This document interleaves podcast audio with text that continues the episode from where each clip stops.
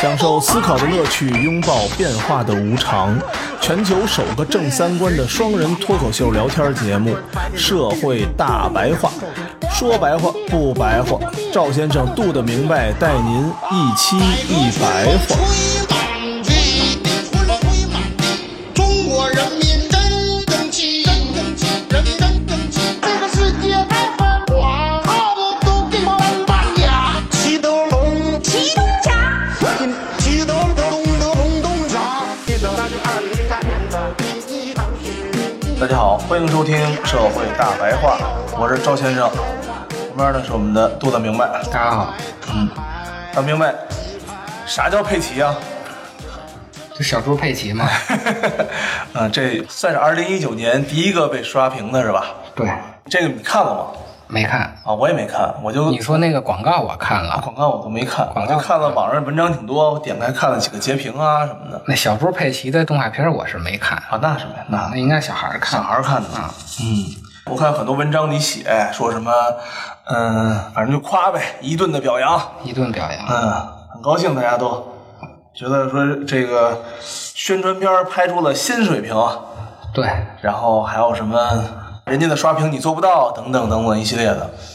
这个片儿就是城里的孩 子嗯，给爷爷接了嗯个给电话嘛给。爷爷打一电话，说那个过年要回家，嗯说想要啥礼物呢？嗯那孩子说我想要佩奇，嗯他，爷爷哦，要礼物是吧？啊、要一礼物哦，他爷爷不知道什么是佩奇嘛。嗯，然后使劲的问。想问什么佩奇的时候，那个电话呀、啊坏了，那哦，大山里信号不好，嗯，然后就问村里的人什么是佩奇，问了一溜够，啥都有解释。最后人告诉说是一洗粉个什么的对，是一个粉色的猪。啊，最后是一个人啊，说那个佩奇长得像鼓风机。啊，卖的那鼓风机，哦 哦哦是一个圈儿那边一口嘛。啊说你把这对个，对对对对对，一个圈儿一个口儿。他爷爷就把那鼓风机给刷成粉色的了，啊，还嵌了俩什么眼睛什么的，拿俩那螺母哦当当他眼睛。还挺有才的，你知道吗？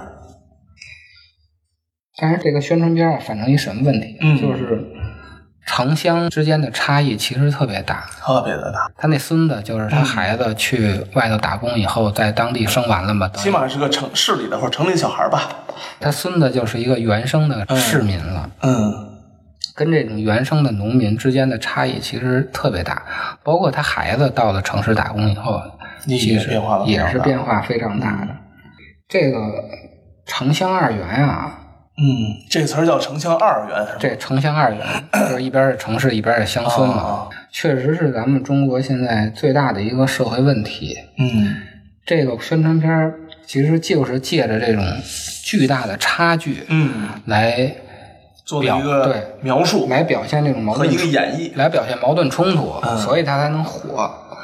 有矛盾冲突才能火呀。对你故事都要有矛盾冲突，对，但是城乡二元并不是一个好的现象。嗯确实啊，在这个经济发展中啊，进入现代化以后啊，这工业部门和农业部门的差距慢慢在拉大，嗯这是一个必然现象。但是啊，马克思在《资本论》中啊，提出过一个概念，嗯就是城乡变迁的最后结果呀，它是要分三步走的，嗯，一个是城乡分离，跟咱们现现在这样的现在的是城乡分离，啊城市城市，农村农村分，离以后呢，嗯城市慢慢的越来越工业化，越来越城市化，然后呢，最终阶段是城乡融合，就是你反过来再跟那农村再结合在一块儿，这是三个阶段。嗯，感觉挺难融合的。消灭城乡之间对立统一啊，是社会统一的首要条件，这马克思提出的啊。哦而城乡对立呢，只是工农业水平发展不够高的表现。城乡融合的前提是城乡分离，然后再实现乡镇的工业化和城市化，最后变成城乡融合，这是一套过程。嗯这个过程啊，在国外啊，比咱们实现的早，嗯，大概有实现的国家吗？发达国家都实现都实现了。了。东欧的有些国家农民是有基本工资的，哦，种地的时候，它不是光靠嗯卖卖粮食这挣收入钱是吧？对，看天吃饭。它是有国家发基本工资的。一八零零年到一九五嗯零年这个一百五十年啊，地球的总人口增加了一点六倍，嗯而城市人口却增加了二十三倍，就说明都来这儿了。这就是城乡分离的一个过程。那时候咱们还没解放呢，对啊，咱们刚解放，刚解放嘛，嗯五零年刚解放。随着工业化发展啊，导致人口大量的流向城市，嗯，农村的人不就越来越少了吗？但是总得有人种地吧，不能说都走了没人种地嘛。所以在这个流失的过程中，最后农民的地位反而会提高。他一开始是往下的走到一个极限的时候，他会提高的，因为不可能没人种地。对，就地多人少，原来是人多地少，随着城市越来越拥挤啊，地越来越贵，就会出现回流，就是现在咱们的情况，很多人又回到以前的地方了，就又你回想到在农村了，城市做个投机，结果被随，是吧？不好混了嘛，在搞城市混了，中国这个城乡发展过程有四个阶段，嗯第一个阶段呢，就是鸦片战争到新中国这个阶段，嗯，从鸦片战争开始就签各种的不平等条约，其实这些条约都是在开放通商，对，都是商业性的对行为，通商就会出现大城市，出现大城市以后，自然的就会加剧城乡二元的差距。嗯从一八七一年一直到一九三一年啊，中国的进口贸易指数翻了十九倍，算多吗？算多呀。哦，那是主要靠进口的是吧？这些进口很多的都是日用品，那你冲击的其实就是农村的自然经济，因嗯为原来都是靠农村自己去生产，现在你打个翻铁，对，这是第一阶段。第二阶段的时候呢，就是从新中国一直到一九七八年，嗯改革开放前，这个阶段特点是什么呢？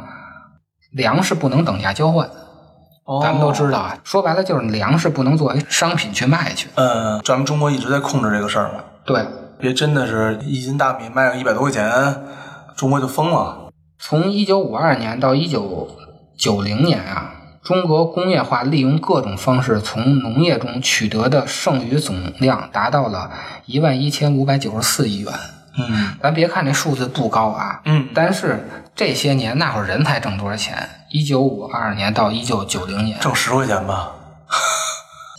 一九七七年啊，中国农业产品价格低于其价值至少百分之三十四。哎，就是它本来应该卖十块钱，现在你好像卖六百多钱。，对卖六块多钱，嗯而工业产品的价格高于其价值百分之十九点六。所以大家都喜欢创新呢，创新产品溢价率高呗。对，等于是什么呢？一方面啊，提高工业产品的价格，嗯另一方面呢，压低农业产品的价格，嗯，就造成了这个农业发展的。极度的匮乏，大家都不愿意干了。刚才说的是不能等价交换，不能作为商品。嗯另外一个特点是农业生产集中制，最典型的就是人民公社，哦，对对，曾经那时候不是特别火嘛。然后就出现了统购统销。嗯一九五四年的时候，统购统销六规定，一切有关粮食经营和粮食加工的国营、地方国营、公司合营、合作社经营的粮店和工厂，统一归当地粮食部门领导。嗯，其实还是限制它限制不能交易。另外一个就是户籍制度，一个是农村户口，一个是城市户口。这就牵扯到劳动就业了。农村户口能就业什么？城市户口能就业什么？对对，城市的各种的福利政策是什么，农村的就没有。然后就是粮票，粮票其实就是消费供应品，因为那会儿没有商品嘛，都是供应的嘛。城市的发的粮票跟农村发的粮票是不一样的，嗯这就是第二阶段。这个阶段啊，它是确保了农业对工业、农村对城市长期的巨大贡献。嗯说白了就是输血，对农村不断的给城市输血，为了发展建设呀。对，这个阶段的后果就导致啊农业商品市场萎缩嗯，曾经吧，上海人家就对北京特别有意见。啊，你难怪你对北京有意见，说上海以前啊，就在那个建国之后，在改革开放之前啊，因为毕竟上海人通商早嘛，嗯，上海每年百分之九十，恨不得百分之百的这个所有 GDP 盈利全往北京输民国的时候它占的百分之七十，全国的百分之七十 GDP 全在上海，啊，所以后来沦陷了以后，嗯那个老蒋啊，就开始从农民身上要钱，要要崩了，原来不要钱，原原来靠上海一个就能弄百分之七十， 后来上海沦陷了以后，啊一管农民要钱啊才给了咱们土改的机会。哦，然后呢，上海就一直没发展起来。后来说了，说行了，北京发展的差不多了，我们不再管上海要钱了，你们自主经营吧。啊，上海突飞猛进。上海市政府说：“哎呀，我欠了这么多年血，终于全中国不管我要钱了。”然后开始，哎，上海确实发展的不错，各种现代化设施啊，等等等等等等，还挺好的。经济贸易什么的，相对来说较为公平的一个。反正啊确实存在农村向城市输血的这个现象，尤其在新中国到改革开放前这个阶段。第二个后果啊，就是工农业联系割断了，嗯工业被限制在城市内，没有带动农村，等于它是人为的把这个工业和农业给切开了。最后的就是城宣二元被固化了，没有形成西方最后那种城乡融合。这个就是第二阶段的。这个阶段啊，后来有人调研，一九八零年，在总共的五百二十九点五七万个农村基本核算单位，就是生产队中，人均收入低于五十元的有一百四十五点一七万个。还是年人均。那个时候，我记得八零年左右，咱们基本上城市的工人阶级年人均应该能到个两百，这是三年百了，年人均低于五十的啊，对，五十这。占总数的百分之二十七点四一。嗯也就是说呀，全中国有四分之一以上的农民是温饱解决不了的。嗯，你就说当时输血输的有多厉害。多狠吧？第三阶段呢，就是一九七八年到二零零三年，嗯，这个阶段呢，就是改革开放的前一个阶段。这时候的口号就是一部分人先富起来，嗯，咱们拥有特殊资源地区这些人，通过政策先富起来，或者就是有能力的人，嗯通过自己的打拼先富起来。这个阶段，城乡收入比开始减少了，因为什么呢？联产承包责任制，嗯，咱们都知道那个小冈村儿，啊，对对对，小王小王王村村儿，而且呢，政策也支持，嗯有价格政策，也有技术政策，还出现了很多的乡镇企业，所以那会儿农村发展的还是挺快的，农村发展的比城市要快。但是随着啊改革开放重点转向城市啊，这个差距又被拉大了又被拉大了，所以勤劳致富这事儿一一一直就不是特靠谱。不是特靠谱。嗯而且啊，这个阶段啊，城市内部开始了二元的分化，一个是城市本地人，另外一个就是外来务工人员。那个时候就城市就开始刚二改革开放的时候就已经有务工的了。咱们看那小品，那打工妹都是打工妹都是哦特早的了，那时候就有小保姆。哦，这个外来务工人员呢，一个就是农民工，嗯那会儿不叫农民工，那会儿就叫叫民工；嗯，另外一个流动摊贩，就卖鸡蛋灌饼的、哦摊 煎饼的；卖煎饼的，开什么小啊公共的好点儿的就是个体经营者，嗯比如开个夫妻店儿啊。啊？现在还有一部分是什么呢？半正式的政府人员，咱事们业编，上医院就看见、那些挂号的，其实都不是在嗯对编制内对的，，不是编制内。这个就是城市内部的二元结构，这是整个第三阶段的一个现象。到了第四阶段，就是二零零三年以后到现在，咱们这政策啊开始偏向三农问题了。嗯二零零八年的时候发了一个文儿，嗯是中共中央关于推进农村改革发展若干重大问题的决定，开始重视三农问题了。但是由于啊，咱们改革开放发展三十年了，这里形成了一个什么问题？就是既得利益者的问题。那他老显摆呀。它不是光显摆，就是我们的中央政策啊是在往三农上偏，但是既得利益者一直在阻挠这个问题。哦，就是你说的都好听，但是这个深化改革措施一旦要以降低城市居民相对的福利为前提的时候，就不乐意了那就不乐意了，啊。他就对政策开始施压，没或事者儿写个信，后天发个文章的。最后就是将农民从改革获利群众中排除出去。嗯，这个非得就是制造出个阶级来，咱们面临这个三农的一个问题，最大阻力对了。对，最大的一个阻力。还有一个呢，就是国企的战略重组，就是咱们现在说的国企改革。这种国企改革其实都是特别大的那种旗舰型的企业， 它肯定不会建在农村，它是建在城市，它会吸引很多的资源的。建立一个所谓的城市独立，建立城市群啊，等等等等，等于你又是从农村去抽这个资源，抽人吧，那是最后就是抽人才。对，聪明的、胆儿大的，对，思想能力比较好的，但是这些新人啊，虽然他不会种地，就像咱们嗯现在新的从农村出来的，啊已经很多人不会种地对了，就是来城市打工的，嗯，看着是不会直接对农业造成直接影响，但是他就会出现什么留守儿童、对，留守老人，这孩子怎么教育？，对，还就出现一堆小年轻嗯的，既无法融入城市生活，又不愿回到农村去，这都是问题吧？嗯，差距其实越来越越来越大，越来越大。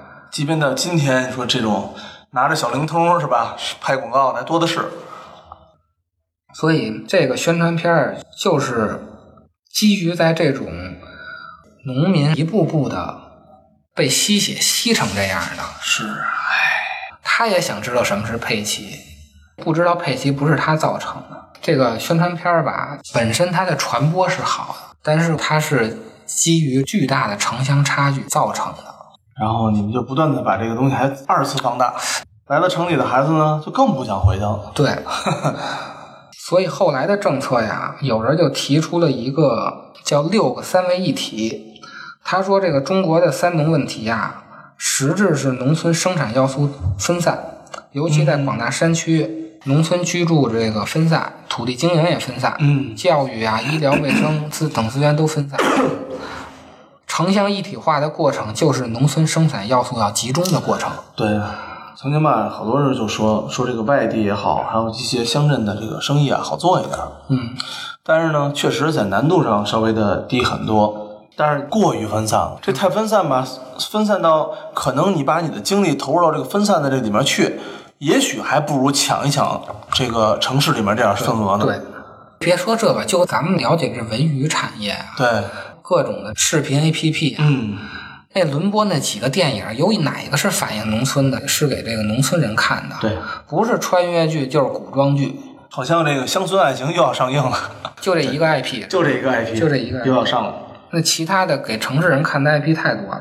对，最终啊，咱们还是在沿着这个马克思思想啊在走，就是消灭城乡之间的对立是社会统一的首要条件。对，我们就没有阶级矛盾了。对你让农民看一遍小猪佩奇呀、其实解决不了任何的问题。对哎对，还有更多的佩奇会出现的。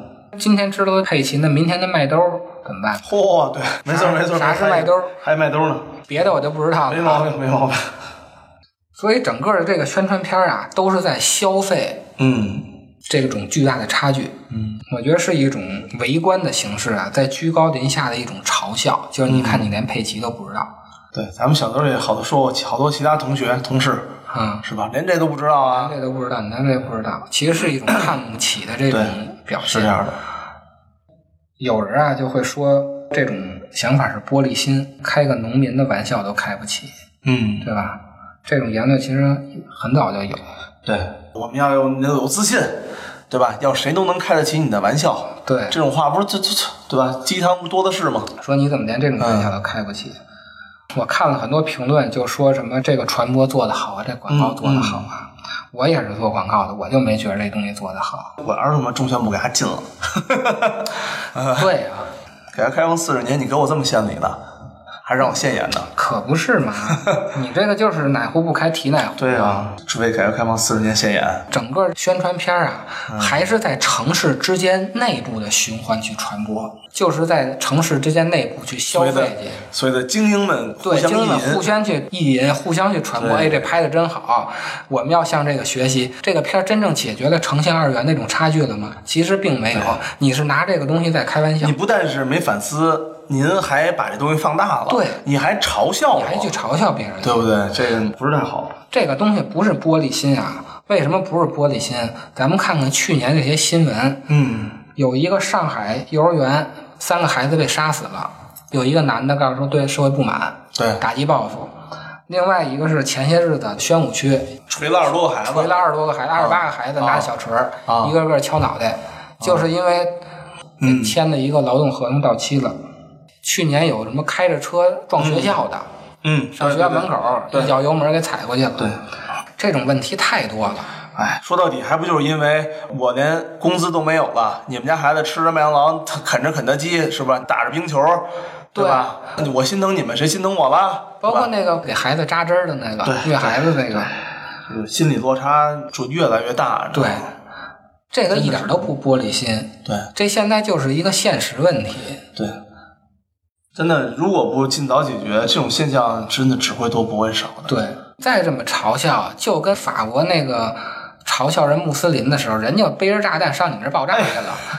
虽然有点夸张，但是呢，就是在没有限制的情况下，真是很有可能。咱们爆炸过一次啊，咱们还爆炸过呢，爆炸过一次，我都不知道开着吉普车那哪儿？是啊，你天天说改革开放是吧？吹满地，本地呢？嗯， 想起一句评论来，我特别喜欢，叫“他们来了，来自改革春风吹不到的地方”。假如你先生来自鹿港小镇，请问你是否看见我的爹娘？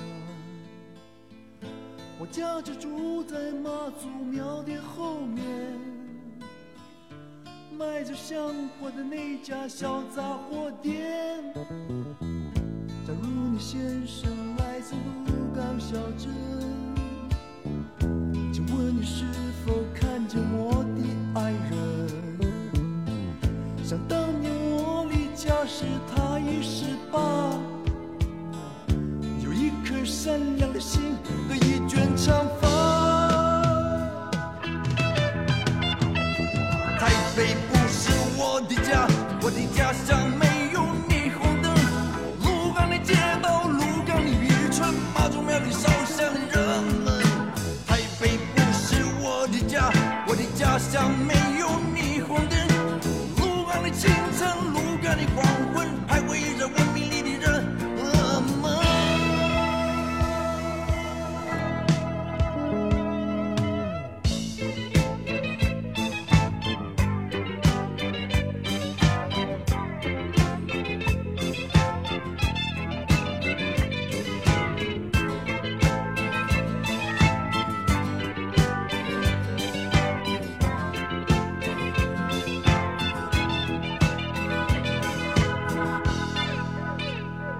假如你先生回到鹿港小镇，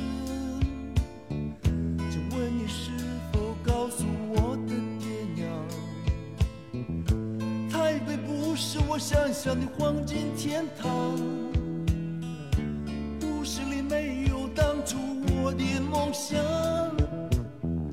在梦里我再度回到鹿港小镇。庙里膜拜的人们依然虔诚，岁月掩不住爹娘淳朴的笑容，梦中的姑娘依然长发艳空。台北不是我的家，我的家乡没有霓虹灯。鹿港的街道，鹿港的渔村，妈祖庙里烧香的人们。台北不是我的家，我的家乡没有霓虹灯。鹿港的清晨，鹿港的黄昏，徘徊着文明里的人们。再度我唱起这首歌，我的歌中和有风雨声。回不得的家园，鹿港的小镇，当年离家的年轻人。台北不是我的家，我的家乡没有霓虹灯。繁荣的都市，国度的小镇，徘徊着文明里的人呃们。